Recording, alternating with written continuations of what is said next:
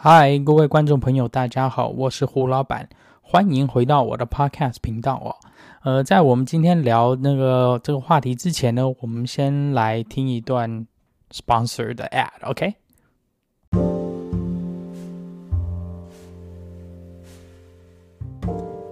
好，今天我们要来聊什么？呃，今天我们来聊有关电车呃的市场。呃，从欧洲那边好，最近今天有一个新闻，我觉得还蛮特别，在这边跟大家分享哦。呃，大家可能应该有多多少有一点了解，是说自从特斯拉的 Model 3出来了以后呢，在市场上的那个卖卖，应该是说卖的其实非常好哦，因为它的一每一季每一季的一而三再而三的都一直在好像突破新高哦。那其他的汽车厂牌啊，就因为就有点眼红嘛，其实说真的，就开始也在跟进，要出他们自己的呃电车。那这这段时间呢，有几个比较新的电车出来了。第一个就是 Polestar Two。那 Polestar 这家品牌是什么？它原本是 Volvo 的一下旗下的品牌哦。那后来呢，因为一些管理的关系呢，Polestar 它有点变相式的被分支出来，变成它另外一个品牌。虽然它还是也是在 Volvo 旗下，只是说它比较介于就是高档的电车的一个专属品牌了，而不是 Volvo 它们本身就是说有好多其他的车种啊。那再来呢，另外一个呃，最近也是可可能大家在新闻上也有看到比较多的，就是 Volkswagen 的 ID.3，就是大众汽车的 ID.3 哦。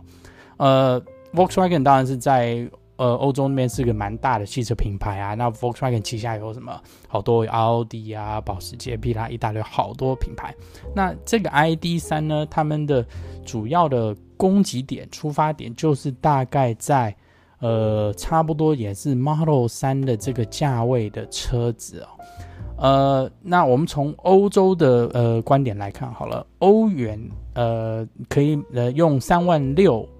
呃，欧元就可以买到现在目前的 ID.3 Volkswagen ID.3 哦。那以同样情况来讲的话，以价面来说，Model 3相对来说在欧洲就比较贵，因为目前 Model 3并不是当地生生产的，所以它有一些关税啊，还有一些等等有没的，导致说在 Model 3呢，目前在欧洲大概也还是需要大概四万六、四万七欧元哦。所以呢，跟那个 Volkswagen 的 ID.3 呢，就你看，三万六到四万七，就差了大概一万一千块钱欧元哦。所以呢，它一定就是有一些呃价面上的差异，导致说它 ID.3 出来的呢，一定就是会有一些突然一股的买买气，然后呢，相对来讲就会压到 Model 3哦。那今天很好玩的是，这今天我在呢 Auto Blog 上头呢有看到一则新闻，它是。去讲说，他们最近跟那个 Elon Musk 有聊到哦，因为大家都知道，Elon Musk 现在目前那个 Tesla 公司呢，在欧洲也也有在呃，就是建造工厂哦，所以之后一定也会是在当地去生产汽车。那另一个方面呢，呃，马克思他今也有也有大概就是透露一些消息，就是有关说在欧洲很可能会有一个。呃，专属欧洲当地的一个电动呃这车款，他们要来出哦。那可能去比那取向于就是比较便宜，然后比较小的这种所谓的 compact 的那个就是掀背车的这种出发点，再有一个专门做一个小一点的车给欧洲。因为呃，大家应该也知道是说，欧洲其实很多街道啊，还有它的等等那个车的那个还有路的规划，其实都比较。有点历史，应该这样讲。那相对来说，中大型的车子呢，在欧洲其实就是没有那么好的呃市场，因为第一个他们。人口拥挤的关系，而且路也狭小，停车也不好停，导致说多数人呢都要买车的话，都是偏向于小型车为主，尤其是 compact car，就是很小很小的车。也就是为什么以前很早期啊，会有这种所谓的这么小的这种 smart car 要出呢出来到市场哦，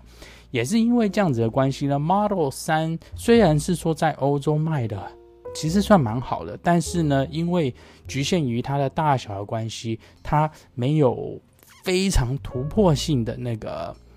业绩哦，应该讲讲。那 Elon Musk 呢，他就有提到说，那很可能就是会因为这样的关系，专门设计一个呃车款，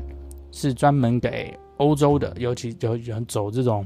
小车的路哦。呃，会不会叫 Model Two 呢，或 Model One 或 Model C 呢？大家没有人知道啊。然后目前预估呢，它的出发点应该就是针对要在压在呃三万五欧元以下。这样子呢，就可以去相提并论的跟那个 Volkswagen ID 三基本上去齐对的，有点像打仗一样去去拼市场哦。我觉得这个东西就蛮有趣的。为什么会说蛮有趣呢？因为其实 Model 三在刚出来的时候，大家有些人觉得说，诶，它的大小不大不小，呃，在美国的底价三万五，好像听起来还不错。那当初因为美国在那个因呃。Tesla 在美国 announce Model 3的时候，当初还有美国联邦政府退税，说那时候三万五的叫价呢，然后还可以退个七千五百块钱的话，其实是把车子压到两万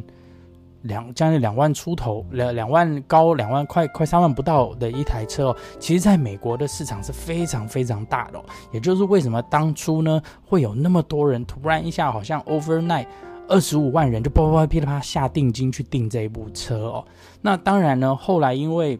呃车子的关系，还有公司的营运啊等等之类呢，虽然说三 Model 三最基本款三万五千块钱这一台美金，呃三万五千美金这台车，呃虽然是有出来。呃，可能大家是没看不到，因为它其实要订购的话，需要经过特殊管道去订购。你可以订这部车，但是问题是因为那这部车出来的时候呢，联邦政府补助基本上已经被用完了，所以呢，它价钱又跳回去了三万五，所以导致就买的买气就好像没有像当初他们刚刚那个发布这部 Model 3的时候有那么大的。现象哦，那当然呢，Model 3之后还是卖的非常非常好。那甚至现在的这个版本三呃 Model 3的那 Standard Range Plus 呢，三万八，其实我个人都还是觉得是非常一个值回票价，一个 CP 值非常高的车哦。那当然在其他国家，台湾、欧洲可能还有一些关税啊等等之类的关系，所以呢，价钱可能是有一点提升。但在美国，你以三万八可以买到这样子的车款的话，其实是非常划算的一部车。哦，OK，所以也就是为什么呢？Elon Musk 一直有好像在在暗示整个市场说，他们应该还会出一个更便宜、更小的一部车来去攻击其他的市场，比方说欧洲市场啊、亚洲市场啊、东南亚啊等等之类的。所以呢，我们就应该拭目以待吧。因为再下来，其实 Tesla 还有好多东西要做，比方说他们的 Cybertruck 啊，然后甚至还要重新。好像呃弄电池啊，然后那一大堆有的没很多事情啦。那真的有一个很大的 announcement 呢，呃，是九月份要来是讲有关电池。那 Elon Musk 之前也有讲说，今年年底之前呢，Full Self Driving 呢会有个重呃软体会重新改写，然后还有甚至那个还有一些新闻讲到明年要出的 Hardware Four 是要由台积电代工做里头的那个。核心 CPU 嘛，所以有很多很多事情要发生。那到时候呢，我们还会陆陆续续来跟大家讲哦。OK，好，今天的 Podcast 就到这儿了。呃，好，我们就下次见喽，拜拜。